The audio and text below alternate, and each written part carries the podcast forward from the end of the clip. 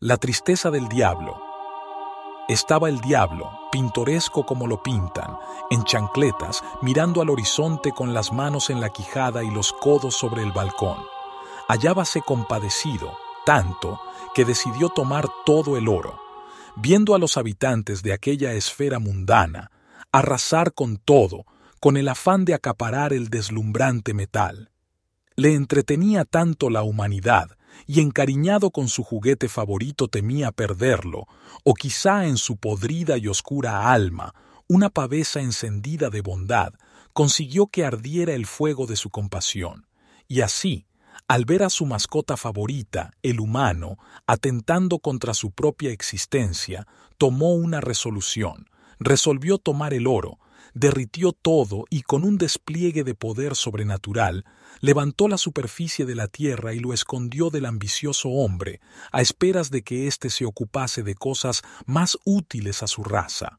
Transcurrió, pues, un siglo, dos, varios, hasta que poco a poco el ambicioso ser terrenal ideó maneras para colectar aquel oro, que con picardía bondadosa el cachudo había apartado de su alcance. Veía el diablo con tristeza como el humano se dañaba a sí mismo y a la obra más prodigiosa del dios extraterrestre, la tierra, dando con vehemencia vuelta a los suelos, cortando cauces y envenenando ríos. Sacrificaba su vida misma en nombre del desarrollo. Nunca tuvo la industria tanto éxito, como nunca la naturaleza tanto fracaso.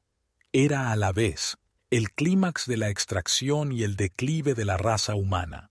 Agotado de intentar, el diablo se bamboleaba en su mecedora, ideaba distracciones en forma de pandemias, plagas, huracanes y terremotos, pero como un niño terco, cada vez la humanidad retomaba el curso apresurado hacia su urgida autodestrucción, cada vez a un ritmo más veloz, cada vez con una excusa más tonta que la anterior. Glyn Oliva,